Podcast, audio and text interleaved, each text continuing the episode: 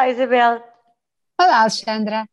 Olha, hoje o número é 60 decibéis. Isto é o decibel de, adequado a uma conversação normal.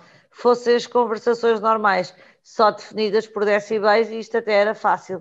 O problema, uh, Isabel, é mais espinhoso do que este. Alexandra, eu fiquei muito, muito aliviada quando li um, um artigo do senhor chamado Tim Lebrecht, não sei se pronuncia assim. Provavelmente. Sim, se é calhar, alemão. exatamente, porque ele é alemão e americano, é as duas coisas.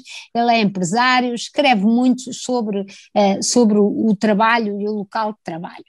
E eu, eu não sei o que é que lhe acontece, mas eu já não sou chefe de ninguém, nem chefe de equipas, nem líder, nem trabalho numa empresa grande, mas eu durante muitos anos tive uh, este peso na consciência que era eu não estou a escutar o suficiente as pessoas que trabalham comigo, eu não estou a ouvir as opiniões todas.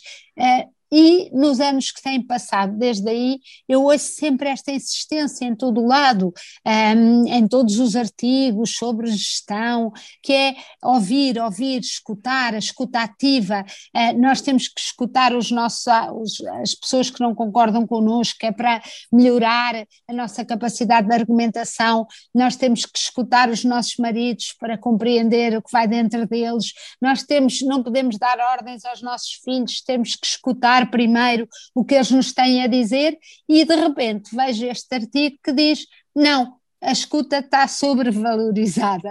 Nós não temos nada que andar. O grande poder e o nosso bem-estar é podermos escolher quem é que queremos ouvir e o que é que queremos ouvir. Eu, eu para mim isto foi uma libertação. É isso, é super libertador. Mas o que eu adorei, e mais o que eu adorei do artigo que a Isabel uh, partilhou comigo e que li, uh, é que ele às tantas diz assim, ele pede que quem tem o, a posse da palavra, no fundo quem tem o poder é? Na, nas hierarquias uh, da, das empresas, é que poupe as pessoas que estão abaixo e que fale menos, que não torture um, os que são obrigados a, a levar com, com, os chefes, não é? Uh, com discursos inspiracionais e planos de missão.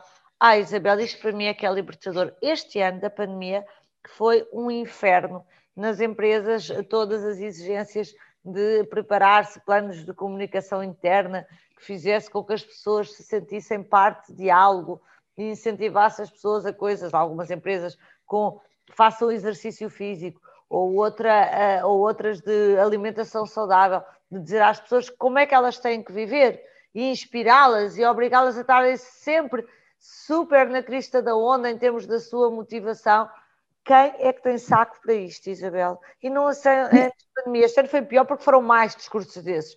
Mas isto é uma coisa que de facto nós devíamos poupar as pessoas e poupar-nos a nós. E esse tem um poder incrível, o que a Isabel estava a dizer, citando o artigo, de nós podermos realmente ouvir, um, quem nós respeitamos, dois, uh, sobre coisas que nós realmente estamos disponíveis para ouvir. E se todos nos comportássemos assim, com bom senso, eu diria, Isabel, que o mundo era um sítio mais divertido e menos chato para viver. Alexandra, mas é que eu não posso concordar mais, mas agora que passei tantos anos um, com remorsos de ter escutado de menos, agora vou passar outros tantos a pensar que falei demais. Adeus, Alexandra.